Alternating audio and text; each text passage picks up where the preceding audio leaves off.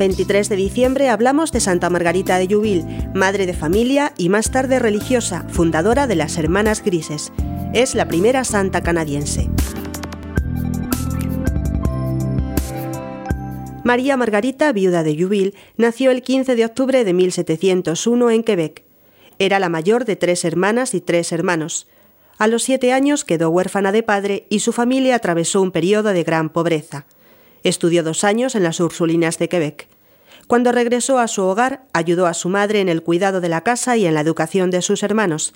Más tarde siguió a Montreal a su madre, quien se casó nuevamente. Allí conoció a François de Jouville, con el que contrajo matrimonio en el año 1722 y del que tuvo seis hijos, de los cuales solo dos sobrevivieron.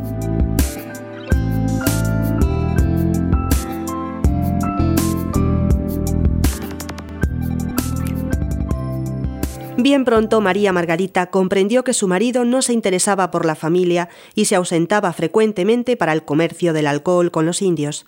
A estas pruebas se añadía la convivencia con la suegra, que era muy exigente. Cuando su marido se enfermó de improviso, ella lo cuidó con gran ternura hasta que murió en el año 1730, dejándola encinta con el sexto hijo que no sobrevivió. Fue entonces cuando comprendió mejor el amor solícito de Dios hacia todos los hombres. Con gran confianza en la providencia de Dios Padre, emprendió muchas obras para responder a las necesidades de los demás.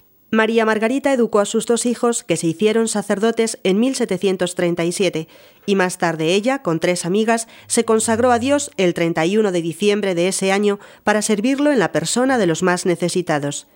Sin pretenderlo, Margarita se convirtió en la fundadora del instituto conocido más tarde con el nombre de Religiosas de la Caridad de Montreal, Religiosas Grises. Al ponerse al servicio de los pobres, Margarita revolucionó las costumbres sociales de su época y fue objeto de maledicencias y calumnias por parte de los suyos y de su ambiente social.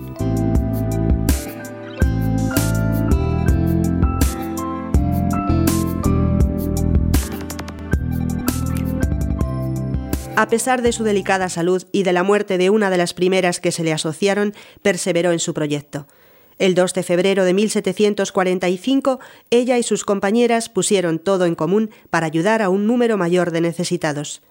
Dos años más tarde asumió la dirección de un hospital que había caído en ruina y lo convirtió en lugar de refugio para los desamparados. En el año 1765, un incendio destruyó el hospital, pero no quebrantó la fe ni la valentía de esta mujer exhortó a sus hermanas y a los pobres a reconocer la mano de la providencia en esa prueba y a alabarla. A los 64 años emprendió la reconstrucción del hospital. Falleció el 23 de diciembre de 1771.